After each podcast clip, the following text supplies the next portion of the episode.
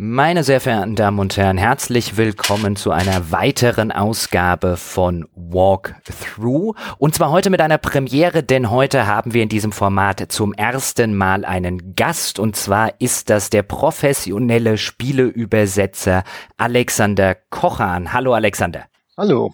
Und natürlich ebenfalls an meiner Seite der getreue Wolfgang Walk. Hallo Wolfgang. Ja, hallo in der Runde.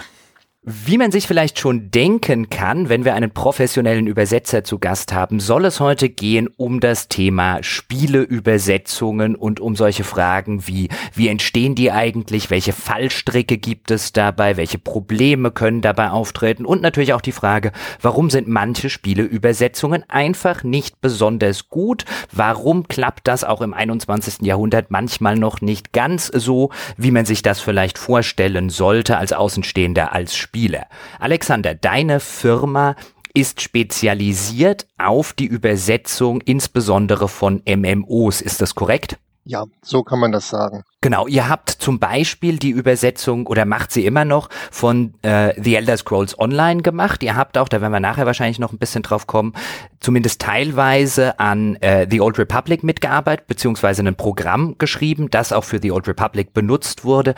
Erklär mir doch vielleicht mal zum Einstieg, gerade bei so einem Mammutprojekt, wie das ja so ein MMO ist, wo du viel mit Sprachausgabe hast, wo du viele Gegenstände hast, wo du viel Text hast. Wie funktioniert das überhaupt, so eine Lokalisation zu machen? Was kriegt kriegt ihr da angeliefert? Wie muss man sich den Arbeitsablauf vorstellen? Grundsätzlich hängt das immer vom Entwickler ab. Jeder Entwickler kocht sein eigenes Süppchen. Es gibt kein standardisiertes Format, in dem man Texte bekommt oder mit dem der Arbeitsablauf geklärt wird. Also für jeden Entwickler und für jedes Spiel ist es eigentlich ein individueller Arbeitsprozess. Und gerade bei MMOs ist es dann halt wichtig, dass der Entwickler einem auch entgegenkommt. Wenn es kein Entgegenkommen gibt, dann ist man automatisch schon mal an einen schlechten Arbeitsablauf gebunden. Grundsätzlich bekommt man dann auf die eine oder andere Art die Dateien geliefert. Manchmal äh, war es ein Datenbankexport, den man dann in einer Datenbank bei uns selber wieder importieren musste und sich selber die Sachen rausgezogen hat.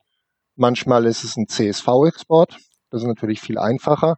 Manchmal sind es Excel-Listen, das geht auch noch. Und ganz äh, kluge Entwickler haben mal angefangen, dass sie uns einfach nur Textstücke ohne Zusammenhang und ohne den kompletten Kontext geschickt haben. Das kriegen dann natürlich weniger. Wolfgang, was sind denn da deine Erfahrungen aus der Spieleentwicklung? Wie professionell von Entwicklerseite läuft denn heute solche, solche Prozesse ab? Also wie der, wie der ähm, Alexander schon sagte, das ist sehr, sehr unterschiedlich. Ähm, wobei generell zu sagen ist, wenn so ein Studio schon mehrere Spiele draußen hat, dann äh, kriegen die auch ihre Learnings und wissen, dass je besser die Grundlage ist, die sie den ähm, äh, Übersetzern geben, desto besser sind auch die Resultate. Ganz wichtig äh, ist an der Stelle natürlich einmal, dass dem Übersetzer immer klar ist, was er da gerade über, überhaupt übersetzt. Also wenn beispielsweise ein Mouse-Over ähm, des englischen Wortes Bar zu übersetzen ist, dann wäre es ganz hilfreich, ob damit eine Stange oder eine Kneipe gemeint ist. Ähm, Im Deutschen kann man sich also damit 50 Prozent äh, ähm, Sicherheit blamieren, wenn man keine Ahnung hat, was man da jetzt genau übersetzt. Genau diese Zusammenhänge müssen geliefert werden und das ist oft die größere Arbeit für den, für den Entwickler, das alles klar zu machen, weil ihm auch nicht immer sofort klar ist, hier kann es ein Missverständnis geben oder nicht. Meine Erfahrung ist, dass sich das im Laufe der Jahre bei den einzelnen Studios ähm, professionalisiert oder die Studios verschwinden, weil sie einfach in den internationalen Markt gar nicht reinkommen. Also das ist absolut wichtig, äh, exzellent, hervorragende Lokalis äh, Lokalisationen äh, abzuliefern. Und das nicht nur im Bereich der Übersetzung, sondern eben dann auch in, äh, bei Sprachaufnahmen. Lokalisierung bedeutet ja mehr als übersetzen. Das kann der Alexander sicher nochmal genau erklären. Warum? Grundsätzlich versuchen wir es mit der normalen Übersetzung zu handhaben, aber wie der Wolfgang schon meinte, Lokalisation bezieht sich darauf, das Spiel auch dem eigenen Markt anzupassen. Wenn es also irgendwelche Eigenschaften im Spiel gibt, die nicht für den Markt bestimmt sind, dann muss man den Entwickler darauf hinweisen. Das sind dann so bekannte Runen, wie zum Beispiel ein S die könnten auch mal als 2S erscheinen und die sind nun mal in Deutschland verboten. Das hatten wir bei Dark Age of Camelot. Da hatten sie das runische Alphabet reingeführt, weil sie den Mystiker hatten und der konnte dann spezielle Spells bis zu drei Stück über seinem Kuh, äh, Kopf schweben lassen. Und dann hatten sie halt auch mal zweimal den Spell mit dem runen es. Und das geht halt in Deutschland nicht, weil es als Nazi-Symbol verboten ist. Das musste man dem Entwickler erstmal klar machen. Aber grundsätzlich sind wir hier in Deutschland ganz gut aufgestellt, so dass wir kaum was verbieten müssen. Äh, in den asiatischen Märkten ist es so deutlich schlimmer, dass man da Sachen gar nicht übersetzen kann im Sinne von ich glaube, das ist jetzt nicht 100% sicher, aber ich glaube, da gibt es Probleme mit skelettierten äh, Kriegern oder sowas. Also man sollte Skelette in China zum Beispiel nicht im Spiel haben, sondern äh, sie durch irgendwie äh, geisterhafte Wesen ersetzen. Hm. Wenn wir jetzt gerade schon bei dem Thema der ja so ein bisschen auch, das geht ja so ein bisschen in das Interpretatorische rein, was man ja auch als Übersetzer teilweise leisten müsste. Da würde mich jetzt eure Meinung interessieren. Es gab neulich ein Spiel Persona 5. Da spielt man einen Jugendlichen, der sich in einer Highschool in Tokio bewegt und dort gibt es Elemente, die dahingehend funktionieren, dass man von dem Lehrer Fragen gestellt bekommt. Und wenn man die richtig beantwortet, dann steigt der eigene Knowledge-Wert. Und die Fragen sind auch in der englischen Version und der englischen Lokalisation extrem japanzentrisch. Also da gibt es sehr viele drin, die man eigentlich als Mitteleuropäer oder Amerikaner ohne eine FAQ gar nicht beantworten kann. Wie würdest du das sehen, Alexander? Müsste man das total einlokalisieren aus deiner Sicht oder würdest du sagen, naja gut, das ist so ein Grenzfall, da geht dann vielleicht das Original zu sehr verloren? Das ist schwer zu sagen. Das kommt wirklich auf die Fragen an. Also ich denke, wir würden sowas äh, uns anschauen. Wir würden gucken, welche Fragen man als normaler Mitteleuropäer vielleicht doch noch beantworten könnte. Wenn es gerade in Tokio spielt, sollte es schon etwas mit Japan zu tun haben, aber zu spezifische Fragen, die man wirklich nicht weiß als Normalsterblicher aus Mitteleuropa, äh, die sollte man tatsächlich verallgemeinern, auf den internationalen Markt anpassen, sonst geht das Spiel ja gar nicht. Wolfgang, wie siehst du das in, in, in solchen Fällen? Ja, also ich würde natürlich den Entwickler bzw. Publisher mal fragen, was wollt ihr eigentlich damit erreichen? Wollt ihr, dass jetzt hier die Mitteleuropäer japanisch Spezialwissen erwerben? Das werden aber nur wenige tun. Oder wollt ihr ähm, mit der Geschichte in diesem Spiel bestimmte andere Dinge erreichen, so dass es vielleicht praktisch wäre, zu sagen, alles klar, wir rücken das Ganze ein bisschen, bisschen aus dem Zentrum Japan raus. Natürlich sind wir immer noch in Japan, aber letzten Endes geht es äh, in dem Spiel ja um was anderes. Also was ist letzten Endes tatsächlich das Ziel des Spiels und daran würde ich dann die Lokalisierung festmachen. Wobei in dem Augenblick klar ist, dass ich dann letzten Endes beispielsweise der Pro-Wort-Vergütung, wie Lokalisierung normalerweise gemacht werden, möglicherweise scheitern muss, äh, weil ich dann als Lokalisierer erstmal äh, überhaupt Recherche machen muss und eigentlich fast schon zu einer Art Game Designer werde. Aber das sind Extremfälle. Andere Dinge, die man, äh, die wir mal hatten, und das geht dann wieder in den Bereich, inwieweit vertraut man jetzt einem Übersetzer, als wir Aquanox gemacht haben äh, äh in den in den Nullerjahren kam die französische Übersetzung zurück. Und wenn wir nicht zufällig eine professionelle ähm, französische Übersetzerin an Bord gehabt hätten bei uns, ähm, dann hätten wir uns wahrscheinlich nicht aufgefallen, dass die die ganze Hintergrundgeschichte so geändert hat, haben, dass äh, die auf einmal den US-Amerikanern einen weltweiten Völkermord in die Schuhe geschoben haben, der so in der Originalgeschichte gar nicht drin war. Ähm, und äh, wir sahen also schon, als wir das äh, äh feststellten, äh, irgendwie äh, so Spezialeinheiten der, der, der US-Armee bei uns aufschlagen und äh, das Spiel konfiszieren. Wir haben das dann wieder, wieder zurückgedreht und äh, das äh, Übersetzungshaus hat sich auch entschuldigt, aber ähm, das ist dann ein bisschen zu arg lokalisiert. Da wollten also die Franzosen ihre, äh, wollte uns so eine Franzose seine persönlichen Ansichten über die Amerikaner in unserem Spiel unterbringen. Ähm, da geht's dann ein bisschen weit. Interessant. Äh, Alexander, hast du da auch so ein bisschen Erfahrung gemacht, wenn, wenn Lokalisierer zu weit gehen? Passiert das häufiger? Äh, nein, also ist bei uns zumindest nicht. Äh, die Übersetzer, die, die Übersetzer, mit denen ich zusammenarbeite, äh, die wissen eigentlich auch, woran es ankommt und wir konzentrieren uns wirklich darauf, dass das Spiel für die Spieler sinnvoll spielbar wird. Also das ist jetzt, die Übersetzer wissen ganz genau, dass es sich hierbei nicht um eine Buchübersetzung oder eine Dokumentation handelt, sondern das sind alles selber auch Gamer und Nerds, muss man dazu sagen. Und die wissen genau, wie ein Spiel beim Spieler ankommen müsste und dann übersetzen die es auch in die Richtung hin. Und jeder Übersetzer, der so etwas machen würde, der würde auch von uns auf die Finger gekloppt bekommen und die Zusammenarbeit würde nochmal überdacht werden. Also das geht gar nicht. Wie Wolfgang gesagt hat, man muss sich schon an den Inhalt halten und kann nicht seine persönlichen Einsichten da einfließen lassen. Ähm, spielt ihr das Spiel oder spielen eure Leute das Spiel auch mal im Zweifelsfalle, wenn sie nicht genau wissen, wie was einzuordnen ist? Das ist äh, eines der Hauptanliegen, die jeder Entwickler von mir gestellt bekommt. Wenn er ankommt, möchte ich, dass die Übersetzer das Spiel spielen können. Ja. Äh, möglichst während und vor der Übersetzung, so dass sie zumindest mal wissen, um was es geht, damit sie den Flair des Spiels erfassen können und damit sie dann auch ihre Sachen auch einordnen können im Sinne von, ah, das sah so in der Welt aus, das müssen wir dann entsprechend anpassen. Also das, ist eine Sache, die würde ich auch immer fordern. Ich meine, ich sitze ja oft auf der anderen Seite, ich habe einige Lokalisierungen organisiert, ähm, habe auch Übersetzungen gemacht äh, aus dem Englischen und das ist immer eine der Sachen, die ohne die gehe ich an sowas gar nicht dran. Also wenn ich das Spiel nicht spielen kann, muss übersetzen, dann wird das keine Zusammenarbeit und umgekehrt, wenn die Leute die ich anfunke, macht ihr das mal. Wenn die nicht sagen, kann ich auch das Spiel spielen, dann ist das nicht die richtige Firma. Das ist also ganz, ganz erheblich wichtig. Jetzt mal so rumgefragt, weil das taucht ja auch dann häufiger wieder auf, sind so die Sachen, was brauchst du, Alexander? Was möchtest du von dem Hersteller angeliefert bekommen? Jetzt vielleicht nicht nur das Spiel, auch selbst wenn man das als Übersetzer spielen kann, gerade bei so einem Mammutspiel wie The Elder Scrolls Online, wird man wahrscheinlich nicht, auch als Übersetzer nicht dazu kommen, das ganze Spiel irgendwie durchspielen zu können. Und Unmöglich. dann kommen ja häufig die, genau. Und dann kommen ja häufig diese Fälle, dass Dinge ein bisschen fehlübersetzt werden, beziehungsweise dass zum Beispiel bei Sprachaufnahmen dann irgendwelche Sachen falsch betont werden, weil man nicht weiß, wie die im Englischen gemeint waren. Wie versucht ihr sowas zu umgehen? Ähm, in einer perfekten Welt würde man alle benötigten Informationen bekommen. Äh, bei Elder Scrolls Online haben wir, wir sitzen ja praktisch seit Ende 2009 da dran, ähm, haben wir lange einen Prozess eingerichtet, der wirklich sehr gut solche Sachen abdeckt. Also wir bekommen aus Amerika die Texte in einem sehr einfach handbaren Format. Zu jeder Zeile bekommen wir aus der Datenbank von Ihrem Tool automatisch zusammen generierte Kontextinformationen. Also wir wissen im Prinzip, wer spricht den Text, wo befindet er sich in dieser Welt, in welchem Zusammenhang steht der Text, zu welcher Quest gehört er und welche Mut hat dieser NPC, der gerade spricht, also wirklich seine Gefühlsinformationen, weil das sind die Informationen, die auch zu den Voice-over-Aufnahmen in Amerika gehen. Wir bekommen dann, sobald es gut läuft und auch die Aufnahmen in Amerika fertig sind, für unsere Aufnahmen die amerikanischen Aufnahmen als, als Follow, als, als Referenz.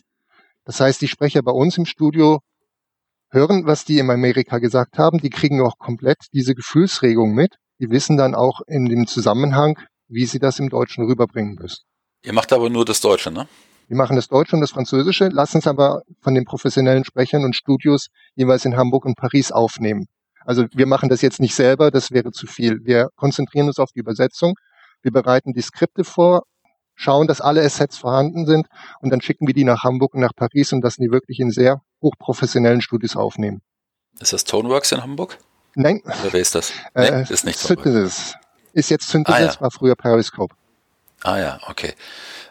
Zu dem äh, äh, Prozess, also das klingt alles sehr, sehr richtig, äh, was ihr macht. Jetzt ist es natürlich so, die, immer die, ist ja immer die Schwierigkeit der Betonung, vor allen Dingen, wenn ich, wenn ich, wenn ich irgendeinen äh, Satz habe, ich kann den auf drei verschiedene Arten und Weisen betonen und dreimal kommt was komplett anderes raus. Es ist äh, ja. nach meiner Erfahrung auch aus dem Amerikanischen nicht immer hundertprozentig sicher, wie da jetzt die Zusammenhänge sind. Nehmt ihr dann auf, ohne ganz sicher zu sein, oder äh, äh fragt ihr nochmal nach oder oder ähm, äh, also äh, habt ihr da Feedback Loops drin irgendwie? Grundsätzlich machen wir es so, dass wir die Texte so gut vorbereiten, dass bei der Aufnahme gar nichts mehr, man hat auch bei der Aufnahme keine Zeit nachzufragen. Das geht gar nicht. Die ja. Texte müssen einfach fertig sein, sonst ist der Zeitplan komplett im Eimer. Das ja, aber heißt, irgendjemand muss ja, irgendein Regisseur muss ja, ja genau wissen, wie es zu betonen ist. Wir konzentrieren uns bei Elder Scrolls Online, haben wir uns gleich am Anfang äh, auch mit den anderen Sprachen und der Marketingabteilung darauf geeinigt, dass wir das, was bei Skyrim angefangen wurde, in Elder Scrolls Online komplett weiterführen. Das heißt, wir deutschen alles ein. Wir haben keine englischen Begriffe in dem Sinne, dass man die auch noch englisch aussprechen müsste drin. Wir bekommen die Begriffe, wir versuchen sie möglichst zu belassen, aber deutsch auszusprechen. Manchmal, wenn die Schreibweise schon zu englisch ist, tun wir die auch komplett eindeutschen. Und wenn eine Bedeutung dabei ist, dann bekommt natürlich die Übersetzung auch diese deutsche Bedeutung und nicht das englische. Dann wird ein Pronunciation Guide erstellt. Das heißt, das Studio bekommt unsere Texte, äh, filtert automatisch die neuen Wörter raus, die, die sie noch nicht kennen. Dann erstellen die einen Pronunciation Guide. Das heißt, ich, die sprechen jetzt einfach mal die Wörter so, wie sie vermuten, dass sie richtig wären. Schicken sie uns und wir hören sie mit den Übersetzern und vor allem mit der QA-Abteilung von Zenimax durch Und dann gibt's ein Feedback, was noch verbessert werden muss und was nicht. Und am Ende steht dann auch ein Pronunciation Guide mit gesprochenen Wörtern, der bei der Aufnahme dem Sprecher zur Verfügung gestellt wird. Das heißt, der Sprecher bekommt die englische Aufnahme vorgespielt. Er sieht den deutschen Text, den er reden muss. Er bekommt die speziellen Wörter, die in diesem Text vorkommen, nochmal einfach vorgespielt, damit er auch weiß, wie sie ausgesprochen werden. Ja, und der Tonregisseur weiß sowieso, wie es rauskommen soll und der sorgt schon dafür, dass bei der Aufnahme auch genau das dann rauskommt, egal welcher Sprecher das ist. Das, das war jetzt äh, nicht unbedingt meine Frage, aber das war natürlich sehr erhellend. Äh, vielen Dank dafür. Meine Frage ging eher so darauf, wenn ich jetzt so einen Satz übersetze, ähm, äh, der in Deutschland heißt, das gefällt mir nicht. Das kann ich auf das betonen, auf gefällt, auf mir und nicht und jedes Mal kommt eine etwas andere Bedeutung bei raus. Jetzt gehe ich davon aus, ihr habt schon die englische Sprachausgabe, aber meiner Erfahrung nach ist auch die nicht immer eindeutig. Was macht ihr in solchen Fällen? Das ist eine gute Frage. Ähm, bisher ist es, so ist es noch nicht schlimm vorgekommen, dass wir etwas falsch betont haben. Das ist, ja. die englischen Aufnahmen sind relativ deutlich eigentlich. Aber meistens äh, das Studio interpretiert das dann auch im Zusammenhang. Das heißt, im Skript sehen die auch den Zusammenhang. Die sehen, was vorher gesagt wurde, die sehen den Ablauf und der äh, Sprecher ist tatsächlich frei, dann sich zu sagen, ja, äh, das bezieht sich auf das Ding, das wir vor zwei oder drei Tags gesprochen haben und das ist ja jetzt nicht durcheinander gewürfelt. Früher war das wirklich durcheinander gewürfelt, da musste geraten werden. Aber der Sprecher und auch der Tonregisseur wissen, in welchem Zusammenhang das steht und haben sich auch ein Bild schon gemacht. Also bisher ist das in den letzten Jahren, sage ich jetzt, tatsächlich so nicht okay. vorgekommen. Also ihr fangt das dadurch ab und das ist wirklich eine Information, die jetzt wichtig ist. Ich glaube, das ist vielen Leuten da draußen gar nicht so klar, dass es unglaublich schwierig ist, in einem interaktiven Medium die Texte dahinter so auszugeben, dass die tatsächlich im Zusammenhang erkennbar sind. Gerade gesprochene Texte, gerade dann, wenn, wenn interaktive Dialoge noch da sind, ähm, dann ist das unglaublich äh, schwierig, die äh, Texte genau in der Reihenfolge aufzunehmen, in der sie tatsächlich gesprochen werden, sodass dem Sprecher ein innerer Zusammenhang klar wird. Man kann das ja. mit sehr viel, viel Arbeit hinkriegen, wenn man da automatisch automatisch, äh, also Automatik wenn man das Software hat, die einem das äh, macht, wenn man Darstellungsweisen am Bildschirm hat, ist das extrem hilfreich im Studio. Weil für den Regisseur, für alle. Das hat eine Weile gedauert, bis man da überzeugende Tools hatte, auch in den Studios, bis die Studios da auch so weit waren. Ich erinnere mich an Sprachaufnahmen in den mittleren 90er Jahren, ähm, wenn wir da die Spiele nicht in- und auswendig gekannt hätten, weil wir sie selbst gemacht haben, das wäre eine Katastrophe geworden. Eine absolute Katastrophe. Um da nochmal genauer nachzufragen, Alexander, ihr kriegt jetzt bei Elder Scrolls Online, nur zur Klarstellung, ihr kriegt, das hast du mir glaube ich auch im Vorgespräch gesagt, ihr kriegt die englischen Sprachfiles. Oder? Genau. Ja. Die fertig aufgenommenen englischen Texte dann. Mhm. Ist das aus deiner Erfahrung mittlerweile in diesem AAA-Bereich, um ihn jetzt mal so zu bezeichnen, ist das Usus? Weil mir kommt es als Spieler immer noch so vor, als gäbe es immer noch zu viele Fälle, in denen Falschbetonungen und so weiter produziert werden, wo ich mir dann wieder denke, hm, da lag dann wahrscheinlich das englische Sprachfall noch nicht vor. Vielleicht musste am Schluss die Lokalisation sehr schnell gehen, ich weiß es nicht. Aber wo ich den Eindruck habe, es wird nicht immer so gearbeitet. Wie ist da dein Eindruck? Nee, das ist eine komplette Ausnahme, soweit ich es beurteilen kann. Also Usus ist, die Lokalisation und Übersetzung wird am Ende gemacht. Das heißt, wenn alles fertig ist, dann kommt man noch auf die Idee und ach ja, wir müssen ja noch übersetzen. Grundsätzlich wird das im Zeitplan nie eingeplant. Also bei Elder Scrolls hatten wir am Anfang auch das Problem, und manchmal bei Updates kommen die Amis tatsächlich auch immer wieder mal mit dieser Idee mit, äh, nehmt doch schon mal auf, äh, wir liefern die Aufnahmen dann nach und dann könnt ihr ja abgleichen, wenn was nicht stimmt. Wir haben das tatsächlich einmal bei einem Update gemacht am Anfang und das hat dazu geführt, dass ein Drittel aller Sprachaufnahmen in Mülleimer landen musste und neu gemacht werden musste. Und auch aus dieser Erfahrung haben dann die Amis gemerkt, okay, also für die Qualitätsansprüche, die, die, die sie selber an Elder Scrolls stellen, äh, reicht es nicht zu sagen, macht einfach mal. Das ist leider aber Usus. Die meisten Spiele liefern ihre englischen Sprachaufnahmen gar nicht oder machen sie erst dann, wenn auch die deutschen oder die französischen gerade im Studio sind, weil es eben vom Zeitplan gar nicht anders passt. Also ich weiß, dass das ähm, äh, Deutsch und Englisch ähm, gerade in Deutschland häufiger parallel aufgenommen wird äh, bei deutschen Produktionen. Äh, ich mache das auch gerne ähm, einfach weil es praktisch ist und, und, Zeit und Geld spart. Außerdem gibt es sehr, sehr viele Sprecher in Deutschland, die absolut bilingual sind, ähm, die beispielsweise eine englische Mutter haben oder was weiß ich nicht. Die kann man dann, braucht man nur einmal buchen, das spart nochmal zusätzlich Geld. Also dass das, das passiert. Dass Sprachaufnahmen bis zuletzt zurückgehalten werden, hat folgenden produktionstechnischen Grund. Es gibt alles an einer Spieleproduktion ist eigentlich relativ äh, zäh äh, und schwierig zu verändern. Grafiken und so weiter. Alles ist relativ aufwendig zu verändern. Das Einzige, was ich sehr schnell ändern kann und sofort im Spiel darstellen kann, ist Text. Und deshalb wird äh, ähm, Text so sozusagen als letztes, als letzte immer wieder schnell angreifbare Qualif äh, Qualitätsmaßnahme gesehen. Ähm, hier kann jetzt das noch rein, da können wir das noch ändern, da können wir das noch. Das dauert alles nicht lange, das geht schnell. Aber das bedeutet eben auch, dass man Text möglichst lange zurückhält, bevor man anfängt, dann tatsächlich zu sagen, ist okay, jetzt nehmen wir auf. Das ist jetzt nicht irgendwie eine, eine Schikane, die wir uns alle immer ausdenken für die Lokalisierungsstudios, sondern es ist tatsächlich so, dass man an Text noch relativ lange äh, qualitätsmäßig rumfallen kann, wenn andere Sachen schon eingetütet sind und besser nicht mehr angefasst werden. Jetzt interessiert mich eine Sache, die Alexander vorhin schon angeschnitten hat, tatsächlich sowohl auf persönlichem Grund als auch, weil mich weil ich glaube, das sind spannende Hintergründe. Du hast gesagt, was schon bei Skyrim angefangen wurde, nämlich die Kompletteindeutschung der englischsprachigen Eigennamen. Und das ist ja häufig, was gerade in der Literatur, was Fans total auf die Palme bringt. Ich erinnere mich zum Beispiel, als der deutsche Verlag von George Martin, die ähm, das Lied von Eis und Feuerbücher auf der Game of Thrones basiert, als die in der Neuauflage, als damals dann die Serie rauskam, alle früher nicht übersetzten Eigennamen eingedeutscht haben. Und dann gab es plötzlich den John Schnee und dann gab es plötzlich Königsmund statt King's Landing. Und die alten Romanfans haben einen riesen Aufschrei veran äh, veranstaltet. Und ich kann das teilweise verstehen. Mich, mich persönlich nervt das auch. Warum wird das gemacht? Ist das so wichtig für den deutschen Markt, dass diese englischen Eigennamen da nicht drin sind? Bei Elder Scrolls haben wir lange diskutiert, ob wir das komplett eindeutschen oder ob wir es Englisch lassen. Ähm, wir wissen selber noch, auch aus Erfahrung, weil wir teilweise World of Warcraft gespielt haben, was für ein Aufschrei das war, als plötzlich die Eigennamen World of Warcraft anderthalb Jahre nach Release plötzlich alle eingedeutscht wurden.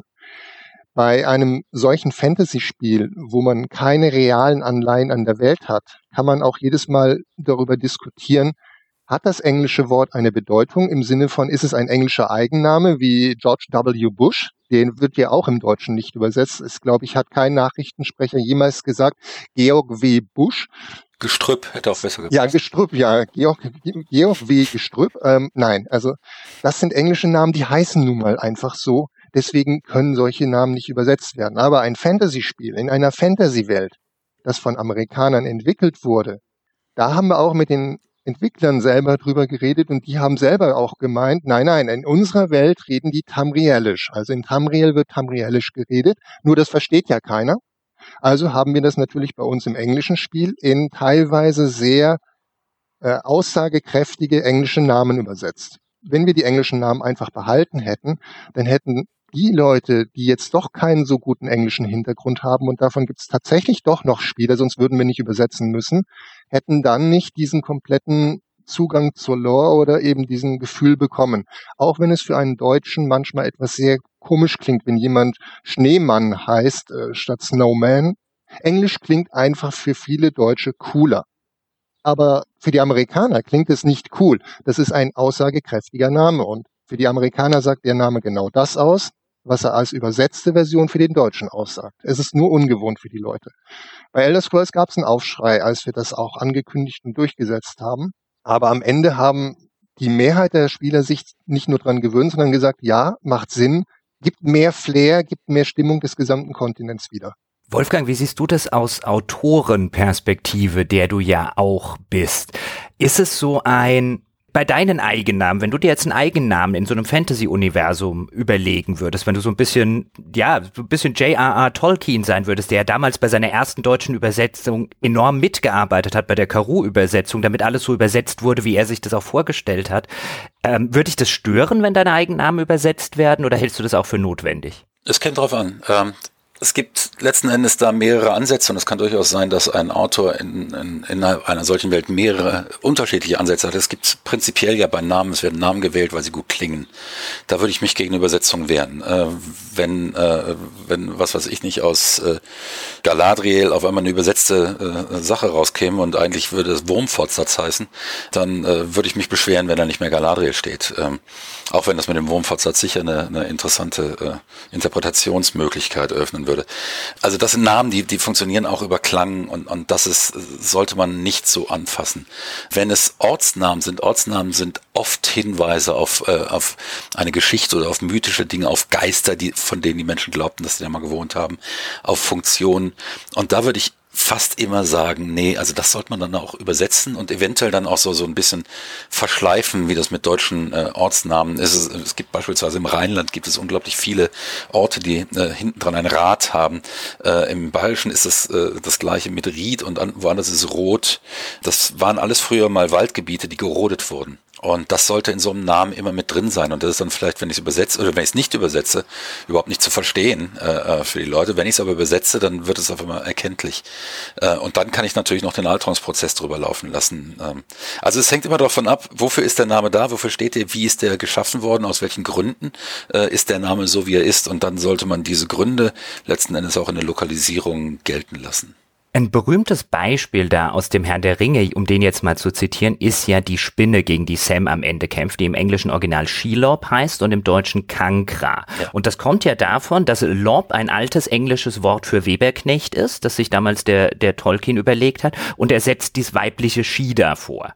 Im Deutschen wird daraus das altdeutsche Wort für so einen Weberknecht Kanker mit der weiblichen A-Endung. Alexander, das ist jetzt ja wahrscheinlich ein Extrembeispiel. So viel Arbeit macht man sich bei Eigennamen wahrscheinlich bei einem Spiel, das auch irgendwann erscheinen muss, äh, nicht, oder? Nein. Wie muss ich mir das vorstellen? Nein. Ähm, wir konzentrieren uns auf die wichtigsten Orte. Wir haben also von Anfang an bei Elder Scrolls gesagt, was sind die wichtigsten Orte, was sind die Sachen, die wirklich auf jeden Fall auch guten deutsche Übersetzung brauchen, dass sie auch sinnvoll ist, dass die Leute nicht sagen, oh mein Gott, was habt ihr da übersetzt? Äh, Wenn es jetzt ein NPC von der grünen Heide oder sowas ist, dann, dann kann man den einfach mal auch so nennen, wie er im Englischen heißt, aber übersetzt halt mit der Bedeutung des Wortes. Solange das Wort keine Bedeutung hat, lassen wir es dann eh, wie es ist. Aber bei den Schlüsselbegriffen haben wir uns tatsächlich hingesetzt und haben teilweise lange überlegt. Es gibt Daggerfall. Das ist eigentlich ganz einfach. Dagger ist ein Dolch und Fall fällt, also Durchfall. So, und wenn man das jetzt im VO spricht, Durchfall, dann klingt das einfach wie Durchfall. Und so kann man das nicht übersetzen. Die Lore sagt aus, dass der ähm, König nach der siegreichen Schlacht seinen Dolch in die Luft geworfen hat und dort, wo er zum Boden gefallen ist, hat er die Stadt gegründet. So, das ist der Mythos dahinter. Das heißt, es ist wirklich Durchfall, aber so kann man es nicht lassen. Also haben wir es am Ende Dolchsturz genannt gab es auch einen Aufschrei, aber hat sich inzwischen eingebürgert und die Leute wissen auch, dass Durchsturz immer noch besser auszusprechen ist als Durchfall. Ja, auf solche Sachen Groß muss man achten. Ja. Groß, großartig. Dolchfall, ja. Es ist fast schon ein bisschen schade, dass es das nicht in die fertigen Sprachaufnahmen geschafft hat. Da, da, bestimmt da hätte ein, ein die deutsche Pre Geldpresse aber wirklich ein, ein Fest gehabt, wenn das so. Der, allein das Video-Compilation, die, die bei YouTube, äh, großartig. Nee, nee, nee, darauf haben wir dann doch lieber verzichtet. weise, eine weise Entscheidung, Alex. Okay. Jetzt sind wir ja schon so ein bisschen bei Fehlern, die man dann theoretisch machen könnte. Jetzt hat mir Alexander im Vorgespräch eine lustige Anekdote aus Dark Age of Camelot erzählt, nämlich wie schnell es gehen kann. Und die fand ich in der Hinsicht ganz interessant. Wie aus einem einzigen unschuldigen englischen Begriff es tatsächlich dahin führen kann, dass Leute nicht mehr in der Lage sind, eine Quest zu beenden. Das fand ich faszinierend. Alexander, kannst du das noch mal erklären? Äh, ja, lange bevor es Sprachaufnahmen gab und lange bevor man da wirklich auch sehr viel Zeit noch in die Loka über, äh, stecken musste, wurden auch solche MMOs, die Anfang der 2000er Jahre ja doch neu auf dem Markt waren, immer noch mit den klassischen Studios gemacht. Und das heißt, es war ein klassisches Vorgehen nach äh, wie ein Boxspiel. Es, der Text kommt rein, er wird irgendwie an irgendwelche Übersetzer vergeben. Meistens waren das bei gewissen Studios auch noch Freelancing Studenten oder sowas, die auch ständig gewechselt haben. Also Text kommt rein, irgendwelche Leute haben es übersetzt. Da es auch eine Riesenmasse ist, wurde das durch mehrere Leute übersetzt und äh, es kam dann wieder zurück. Und beim nächsten Update wurden halt wieder andere Leute genommen. Das konnte auch nur in die Hose gehen, dieser Ansatz, gerade bei einem MMO. Was ist passiert? Wir sind irgendwann später als Spieler halt zu dem Spiel gekommen und haben uns ständig beschwert, dass die Sachen nicht funktioniert haben. Aber im Gegensatz zu dem normalen deutschen Habit, dass man sich einfach beschwert, weil alles scheiße ist oder auch weil es nicht scheiße ist, aber weil man Deutscher ist und sich beschweren möchte, haben wir gesagt, wie man es besser machen könnte. Und irgendwann gab es dann auch diesen berühmten Anruf bei uns, wo es hieß, dann mach den Scheiß doch selbst. So. Und dann haben wir Dark Age of Camelot übernommen. Und dann haben wir uns das Ding erstmal angeschaut und sind da auch mit ein bisschen mehr analytischen Methoden rangegangen. Ja, und dann ist uns aufgefallen, dass in einer Quest ein Monster, also was heißt ein Monster, ein Monstername übersetzt wurde, und zwar Geist. Im Deutschen hieß es also, man muss in den verspukten Wald gehen und äh, dort Geister töten, um ihre Essenz zu sammeln. So. Und die Spieler sind in diesen Wald gegangen und haben die Geister getötet und haben sie getötet.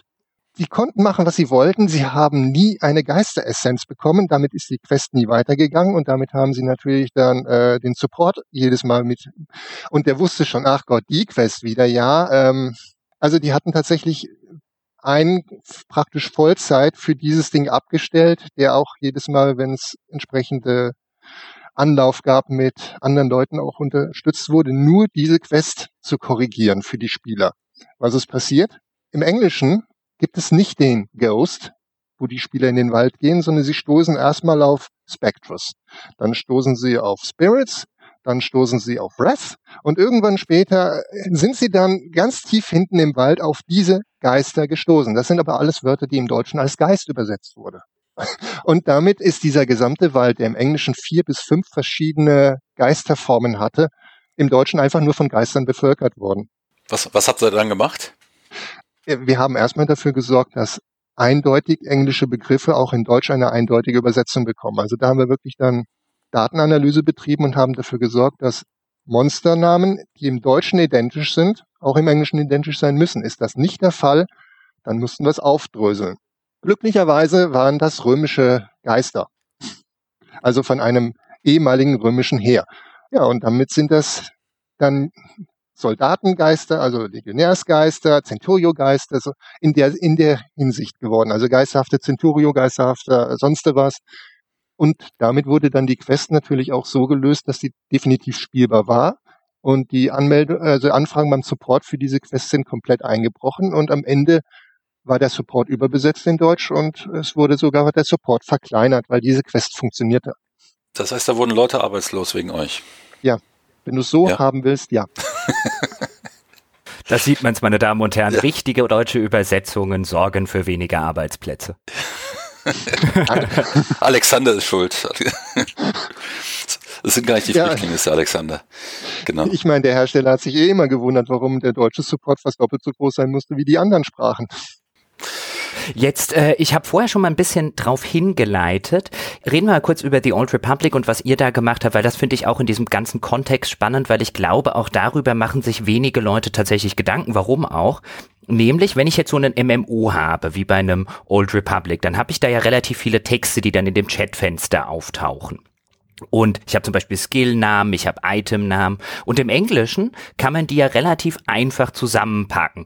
Dann kann man dann einfach draus machen, you use a crowbar. Und im Deutschen, dadurch, dass wir unterschiedliche Artikel haben, wird das halt jedes Mal zum Problem, weil ich ja in der konkreten Situation wissen muss, ist es dann äh, ein, eine oder einen? Was ist der jeweilige Fall? Was ist der jeweilige korrekte Artikel? Und da habt ihr, Alexander, ein Programm geschrieben, das das automatisiert, korrekt? Also wir haben ein Tool entwickelt, das ins Spiel implementiert wird. Das muss der Entwickler selber einbauen. Und das kann der Übersetzer über seine Texte selber steuern.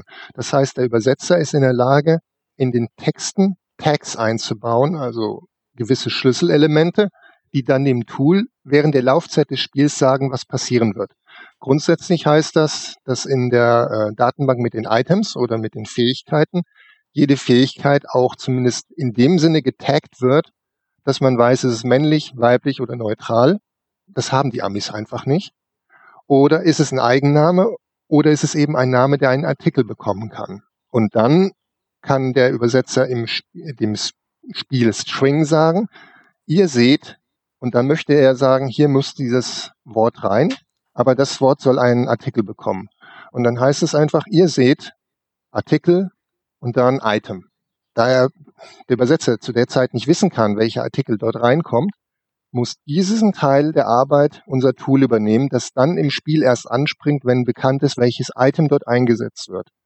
Dann läuft das Tool an, bekommt das Item, weiß, dass es männlich-weiblich ist, weiß, ob es ein Eigenname ist oder nicht und tut dann während der Laufzeit direkt vor der Ausgabe auf dem Bildschirm den Text anpassen und dann steht dort, ihr seht äh, oder ihr nehmt ein Schwert. Ihr nehmt einen Stab. Habt ihr das patentieren lassen? Kann man nicht. Software kann man nicht, kann man nicht patentieren in Europa. In Amerika kann man alles Mögliche patentieren. Da gab ja. es sogar eine Art Patent, äh, das so etwas von Sony Online Entertainment mal äh, äh, unterbringen wollte. Aber äh, wir haben das tatsächlich auch prüfen lassen auf juristischen Wege mal, war für den Fall, dass da mal was passieren sollte. Und äh, es kam einfach raus, das ist State of the Art, also bekannte Technik. Da kann man, das ist nicht schützenswert. Das geht ah, auch ja, nicht. Okay. Es ist einfach nur die die Umsetzung, dass man das sinnvoll macht. Äh, mehrere Spiele haben solche Ansätze schon gehabt, aber es gibt keine verallgemeinerte Lösung. Und wir haben halt versucht, diese Lösung anzubieten, weil wir wissen, der Entwickler möchte mit solchen Sachen möglichst nie etwas zu tun haben, gerade weil der Entwickler meistens nur die Sprache Englisch und Englisch beherrscht. Wenn wir Glück haben, beherrscht vielleicht dann noch ein bisschen Spanisch, aber das war's dann schon. Also mit Fremdsprachen kennt sich der allgemeine Entwickler in Amerika nicht aus. Und wenn man ihm dann versucht zu erklären, dass im Französischen die Adjektive hinter dem Nomen kommen, im Deutschen aber vor dem Nomen, dass wir aber drei Artikel haben und vier verschiedene grammatikalische Fälle, die auch nochmal die Endung des Wortes betreffen, äh, dann schaltet der Amerikaner einfach erstmal ab. Dann ist Durchzug, dann kann man bei ihm gar nichts mehr erreichen. Ja, das wäre vielleicht was für, für, für deutsche Entwickler, ne? dass sie das von vornherein einbauen. Weil viele deutsche Entwickler ja auf Englisch äh, ähm, entwickeln, aber die deutsche Sprache von dem Hinterkopf haben natürlich und ähm, dann hingehen und, und äh, vielleicht solche Platzhalter einbauen und sich gar nicht so darüber klar sind, welche Schwierigkeiten das hinter gibt. Oder es bleiben lassen, weil sie denken, das Problem ist nicht lösbar und ihr habt die Lösung. Also das, das aber jetzt kommen wir vom Thema ab, ne? Ja, jetzt kommen wir ein bisschen vom Thema ab, aber allgemein ich, gilt diese Meinung, ach, das war schon immer so, das war, hatte auch bisher geklappt, das kann man auch weiter so machen, auch wenn es nicht hundertprozentig perfekt ist, aber die Spieler sind das ja so gewohnt, das braucht man nicht verbessern. Mit der Begründung bräuchte man gar keine Computerspiele. Ja. ich bringe uns mal ein bisschen wieder aufs Thema zurück, liebe Freunde. Ähm, mich würde nämlich noch interessieren, wie viel Aufwand steckt denn in einer solchen Übersetzung? Denn bei Literatur jetzt zum Beispiel würde man sagen, naja, ein guter Übersetzer ist zumindest das, was ich immer gehört habe, der übersetzt so 2.000, 3.000 Worte am Tag wenn er, wenn er wirklich fit ist und halbwegs schnell ist. Und jetzt denke ich mir, dann rechne ich das mal hoch auf irgendein Spiel mit einer Million Dialogzahlen oder 800.000 Dialogzahlen, was dann ungefähr mehr ist als die komplette Herr der Ringe Trilogie. Spiele ja, sind da ja doch. häufig sehr, sehr wortreich. Wie, wie groß muss ich mir da den Aufwand vorstellen? Also bei Elder Scrolls Online haben wir, wie gesagt, 2009 angefangen mit der Planung, Ende 2009. Richtig konkret wurden dann die ersten Schritte 2012. In der Zwischenzeit habe ich äh, versucht, ein Team zusammenzubauen. War nicht ganz einfach, weil äh, die Übersetzer, die ich erst an Bord hatte, nach drei Jahren gesagt haben, nee Leute, also wir müssen inzwischen auch mal was anderes machen, wir stehen nicht mehr zur Verfügung. Kann man nicht verdenken. Ähm, das Spiel hatte sich leider in Amerika immer wieder verzögert, aber sie wollten es halt richtig machen. Als wir dann angefangen haben, hatten wir aber auch schon ein Team von Leuten, die uns immer wieder auch von anderen empfohlen wurden, die wirklich spezialisiert sind darauf, gewisse Sachen gut zu übersetzen. Also wir hatten jemanden, der hervorragend Bücher übersetzen kann.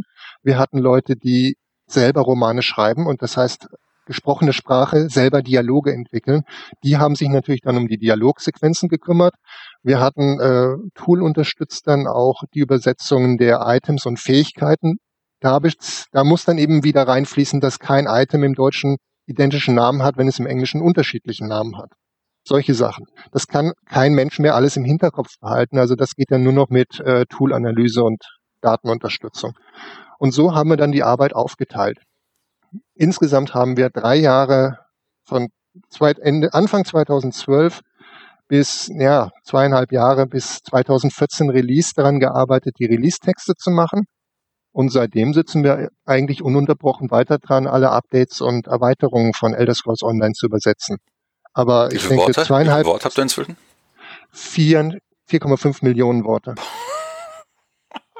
Ja, also da kannst du Herr der Ringe mal in der Pfeife nebenbei rauchen. Das ist, ja. das macht man halt mal nebenbei, würde ich sagen. Aber 4,5 Millionen Worte, das ist, ja, das, das, das sind Jahre so Arbeit mit fünf Mann bis zehn Mann.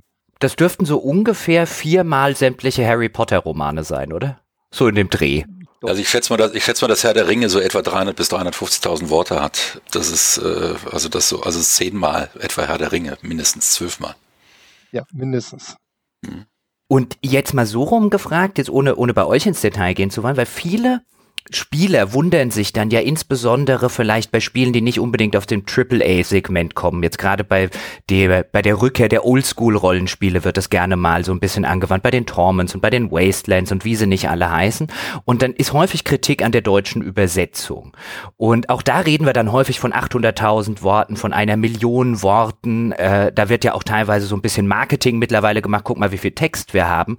Was würdest du denn da schätzen? Was müsste man denn im anständigen Übersetzer bezahlen alleine, um, um so viel zu bekommen?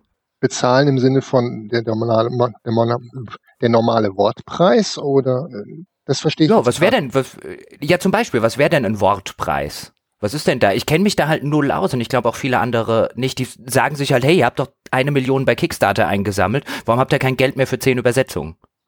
Grundsätzlich ist die Übersetzung nichts, was man wirklich auf dem Radarschirm hat. Also jeder, der bei Kickstarter eine Kampagne fährt, wird als allerletztes erst an die Übersetzung denken.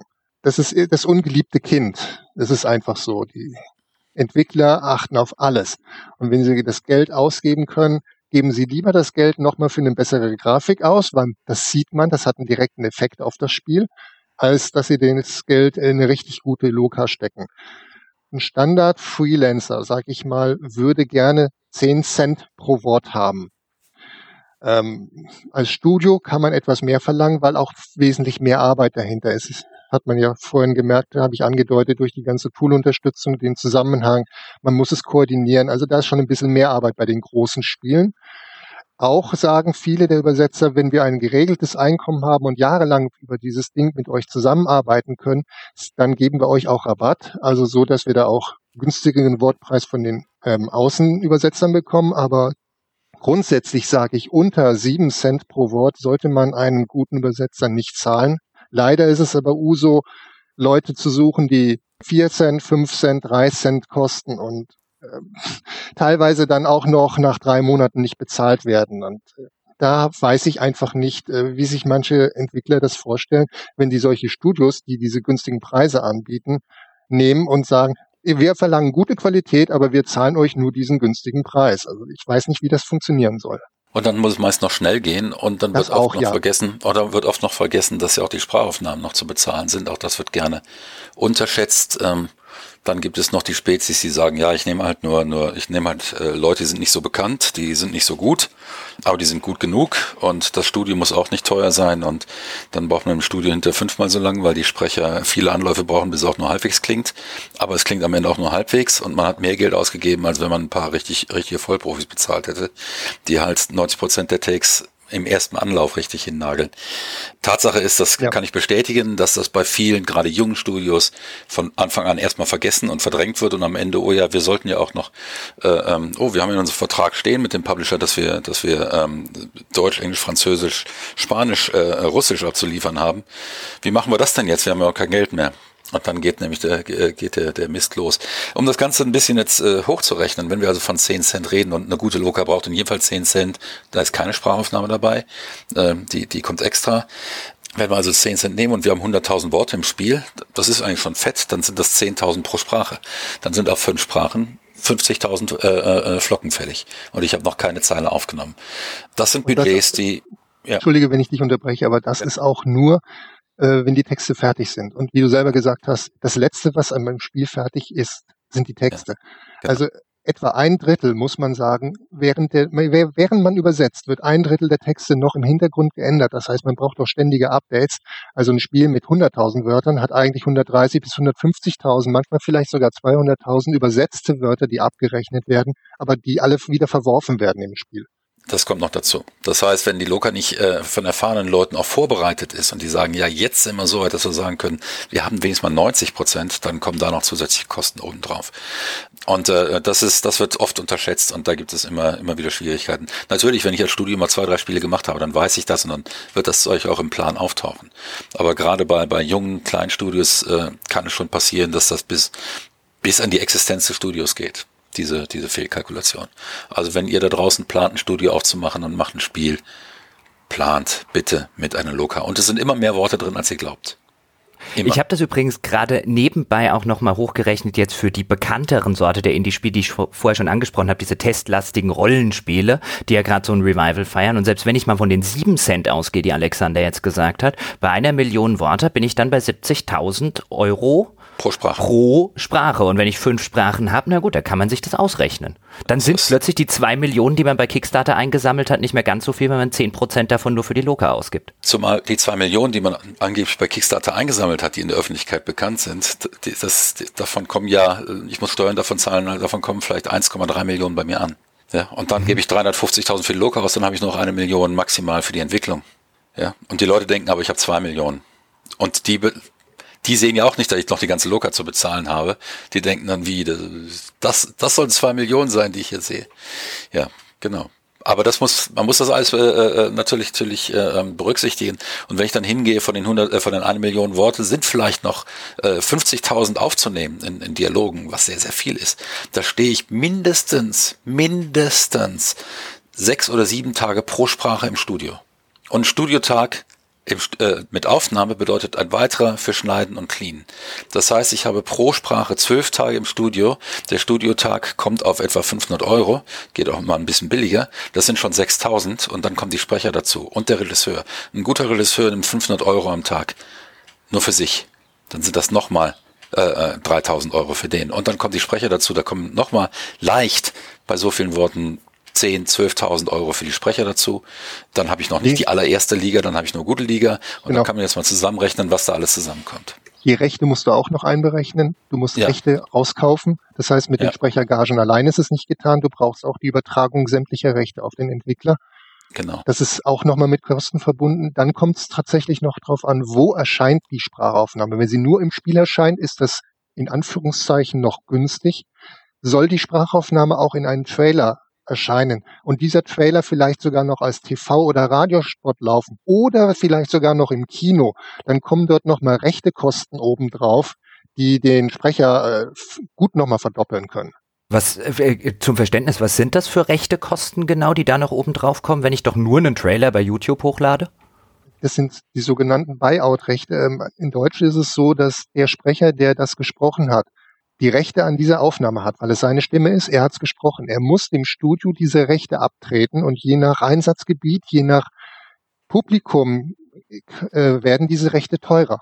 Ah, das heißt, wenn ich jetzt eine Sprachaufnahme mache und ich habe Sprecher XY, dann sagt er, okay, für, was weiß ich, nenne jetzt fiktive Preise, für 500 Euro spreche ich dir das ein, aber wenn du das auf YouTube veröffentlichen willst, zahlst du mir 1000. Wenn es noch ins Kino gehen soll, zahlst du mir 1500 und so weiter. Richtig.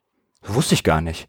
Ja, ja, nee. Interessant. Das ist so. Mal ganz anders nochmal gefragt, Alexander, wie wird man denn bei dir Übersetzer in deiner Firma? Du bist da ja jetzt äh, Geschäftsführer, Linguna heißt die Firma übrigens, damit wir das an der Stelle auch mal hinzufügen. ähm, wie werde ich denn jetzt bei dir Übersetzer, wenn mich das interessiert? Was müsste ich denn da mitbringen? Wie wird man Spielübersetzer? Ähm, wir haben angefangen mit äh, genau der gleichen Frage. Als wir damals von dem Entwickler von Dark Age of Camelot gesagt bekommen haben, macht's doch selber. Sind wir als Spieler halt rangegangen und haben es übersetzt. Gut, das geht noch, aber irgendwann merkt man auch schnell, wenn man das komplett selber machen soll, dass es wirklich einfach zu viel ist. Man braucht noch mehr Leute, als dass man es selber macht. Also wir zwei hatten dann mal gemerkt, dass es nicht geht, dann haben wir drei gemacht. Dann, und dann war die Frage, wo bekommt man diese Übersetzer her? Als erster Ansatzpunkt war natürlich, ja, wir schauen einfach mal im Internet, wer ist so ein guter, qualifizierter Übersetzer, wer hat vielleicht auch ein Diplom in Übersetzung oder so, also wer taugt was. Und dann haben wir mit solchen Leuten das probiert und sind gnadenlos auf die Nase geflogen damit. Ja, Wolfgang lacht schon, weil äh, Übersetzung ist nicht Übersetzung und eine Übersetzung eines Computerspiels hat so ziemlich gar nichts mit der Übersetzung eines Buches zu tun. Da kannst du einen super Diplomübersetzer hinsetzen, wenn der keine Ahnung der Materie hat, keine Ahnung vom Spiel, keine Ahnung, wie man sich als Spieler fühlt in so einer Welt, dann kommt da nur Mist raus. Also sind wir den anderen Punkt, äh, Ansatz rangegangen. Wir haben dann damals für Dark Age of Camelot die Foren abgegrast. Wir haben geschaut, welche Spieler, welche Nerds von dem Spiel schreiben Fangeschichten. Leute, die Fangeschichten schreiben, haben schon mal was im Kasten mit, ich kann Texte schreiben. Wenn man dann die Fangeschichten sich durchliest, merkt man auch schnell, wer taugt was und wer taugt nichts. Und dann haben wir diese Leute gezielt angeschrieben, haben gefragt, wollt ihr für das Spiel euer Lieblingsspiel übersetzen? Natürlich gegen Bezahlung. Und so haben wir dann Leute bekommen, denen mangelt es teilweise leider an den englischen Qualifikationen. Die verstehen also jetzt, sage ich mal, 90 Prozent oder 80 Prozent des englischen Textes nur. Aber sie können es in einen deutschen Text fassen, der wie die Faust aufs Auge aufs Spiel passt, der den Spieler auch an die Hand nimmt und wirklich sagt, was zu tun ist und nicht äh, den Spieler im Kreis laufen lässt, weil er eben irgendwelche Ghosts abschlachten soll, die gar nicht da sind. Also wir sammeln tatsächlich gute Übersetzer aus der Spieleszene selber ein. Und das ist in jedem Fall der sinnvolle Ansatz. Also das, das, das merke ich selbst, ähm, dass äh, also ich habe schon Übersetzungen zurückbekommen, äh, äh, wenn ich für ein Studio gearbeitet habe, die waren das waren gute Übersetzungen, wenn man das rein wortwörtliche nimmt, aber sie haben im Spiel exakt null funktioniert. Und äh, man braucht Leute, die die spezifischen Anforderungen an das Spiel verstehen und die selbst Gamer sind. Äh, sonst funktioniert das nicht, das kann ich nur bestätigen. Vielleicht gegen Abschluss mal die Frage an euch beide auch nochmal. Vielleicht habt ihr da eine unterschiedliche Perspektive. Wie ist es oder wie wird es wahrgenommen, sowohl als Übersetzer als auch Autor, wenn man, und ich zähle mich da auch tatsächlich ein bisschen dazu, André Peschke ist sogar noch eine Runde krasser als ich, ich lese, gucke und spiele eigentlich alles im englischen Original. Da gibt's ja mittlerweile, also wie gesagt, noch Leute, die sind noch viel drastischer, die dann einfach sagen, nee, Lokalisationen kannst du eh alle vergessen und Übersetzungen, das taugt alles nichts, nur Original ist irgendwie vernünftig und richtig. Und natürlich gibt's auch immer mehr Leute, die gerade des Englischen mächtig sind und die tatsächlich in der Lage sind, mittlerweile auch die Serien, die Spiele, die Filme auf Englisch zu schauen und zu spielen. Wie ist da deine Perspektive, Alexander, auf diese, auf diese, ich will jetzt nicht sagen Original-Nazi-Fraktion, das wäre vielleicht ein bisschen übertrieben. Nein, das ist aber auf die, nein, nein. auf die Original-Fetischisten. Das ist auch nicht Fetischismus, nein, mhm. kannst du so nicht sagen. Also es fängt erstmal damit an, dass, wie wir es ja vorhin schon hatten, viele deutsche Spiele in der deutschen Version einfach grottig sind. Die spielt man nicht in Deutsch. Das, das bringt einfach nichts, weil so viel vom Original verloren geht, so viel Wortwitz, so viel Inhalt, dass selbst ich dann sage, naja, da spiele ich doch lieber auf Englisch. Und selbst nach einem langen Arbeitstag, wenn ich zocke, möchte ich eigentlich deutsche Spiele haben. Ich möchte entspannen und nicht weiter an die Arbeit denken, weil automatisch würde ich sonst an die Arbeit denken. Aber wenn das Spiel schlecht übersetzt ist, schalte ich wieder auf Englisch. So. Das ist also erstmal, das hat mit Fetischismus, Nazis oder sonst was gar nichts zu tun. Es ist einfach, man kriegt viel mehr vom Inhalt mit und man zahlt ja schließlich für den Inhalt und möchte alles haben und nicht nur 80 Prozent oder 70 Prozent. Zweiter Punkt ist, wenn das Spiel gut gemacht ist, dann sollte man es tatsächlich auch mal probieren. Also ich, das sage ich jetzt nicht, weil ich Elder Scrolls hier leite. Ähm, ich habe es tatsächlich von vielen, von der Presse, von Freunden, von auch, wie du selber gesagt hast, echten Verfechtern des englischen Originals habe ich gehört. Also die deutsche Version ist ja mal richtig gut. Liegt daran, dass wir eben diesen Ansatz haben, dass wir Elder Scrolls Nerds verpflichtet haben. Wir haben wirklich aus der Fangemeinde Leute genommen, die uns auch beraten zur Seite gestanden haben und noch stehen, die auch genau sagen, die, die wissen einfach alles. Die wissen, was vor 15 Jahren in irgendeinem Spiel damals schon in der ersten Übersetzung stand. Und solche Leute braucht man. Das heißt also, die deutsche Übersetzung ist schon mal wirklich Elder Scrolls gerecht. Der nächste Punkt sind Sprachaufnahmen. Etwas, was wir auch nicht wussten, wo wir auch erstmal ein bisschen mit großen Augen davor standen. In Amerika gibt es doch tatsächlich Gewerkschaften. Man meint es ja nicht die Working Unions. Und wer sich ein bisschen damit beschäftigt, der weiß, dass diese Working Unions extrem mächtig sind. Dagegen sind deutsche Gewerkschaften ein Witz. Also die Working Unions da drüben sind restriktiv und sehr streng und sehr stark. Für die Sprecher heißt das, die meisten Sprecher sitzen wo? In Hollywood. Gescheiterte Existenzen als Schauspieler. Der Markt ist dort komplett voll. Damit die armen Leute nicht alle arbeitslos sind, gibt es in Amerika die Reglementierung, dass ein Sprecher nicht mehr als drei unterschiedliche Rollen sprechen darf. Das ist, muss man sich erstmal im Kopf überlegen, was das heißt. Jetzt haben wir Elder Scrolls. Wir haben dort bestimmt 50.000 NPCs, also eigene Rollen, die etwas dort sagen. Und jetzt bräuchte man für, je, für jede Rolle ein, also drei Rollen einen Sprecher. Jetzt kann man ausrechnen, wie viel Sprecher man benötigt. Das, ist, das ist unbezahlbar. Das geht gar nicht. Das ist völlig ähm, am Sinn des Spiels vorbei. Also was haben die Amerikaner gemacht, um das zu umgehen? Sie haben diese Rollen nicht mit dem Namen bezeichnet, sondern sie haben sie eingestuft in, das ist ein Altmer, das ist ein Ork und das ist ein Dunkelelf und dann spricht eben dieser Dunkelelf alle Dunkelelfenrollen, die äh, für seine Stimme passend sind. Dann haben sie noch aufgeteilt in bis zu acht unterschiedliche Altmehrsprecher, acht unterschiedliche Dunmersprecher oder sowas. Und dann kommt man so auf einen Pool von etwa 100 Sprechern und die wiederholen sich auch immer wieder in, ab, in einer geänderten Form. Also die Sprecher sind auch schon gut darin, die Stimme zu verstellen. Grundproblem ist aber, die Sprecher bekommen im englischen Skript nicht gesagt, wer spricht, sondern sie sehen einfach nur, das ist ein Zwerg. Gut, dann spricht halt ein Zwerg. Sie wissen aber nicht, ist das jetzt hier der König der Diebe oder ist das der Prinzengemahl äh, von nebenan oder sie sehen das einfach nicht. Und das hat dazu geführt, dass gerade am Release von Elder Scrolls viele der englischen Sprachaufnahmen relativ eintönig oder nicht unterschiedlich genug geklungen haben, während wir im Deutschen oder im Französischen, die Studios haben gemeint, nee, sowas haben wir nicht. Wir sagen dem Sprecher, wen spricht er, welchen Charaktereigenschaften hat diese Figur und dann soll er bitte dieser Figur auch Leben einhauchen. Und das hat dazu geführt, dass äh, in der Presse oder eben auch von sehr kritischen Zeitgenossen, die sich das Deutsche angehört haben, festgestellt wurde, Moment mal, das Deutsche klingt ja teilweise sogar besser als das Original. Wie kommt das denn? Ja.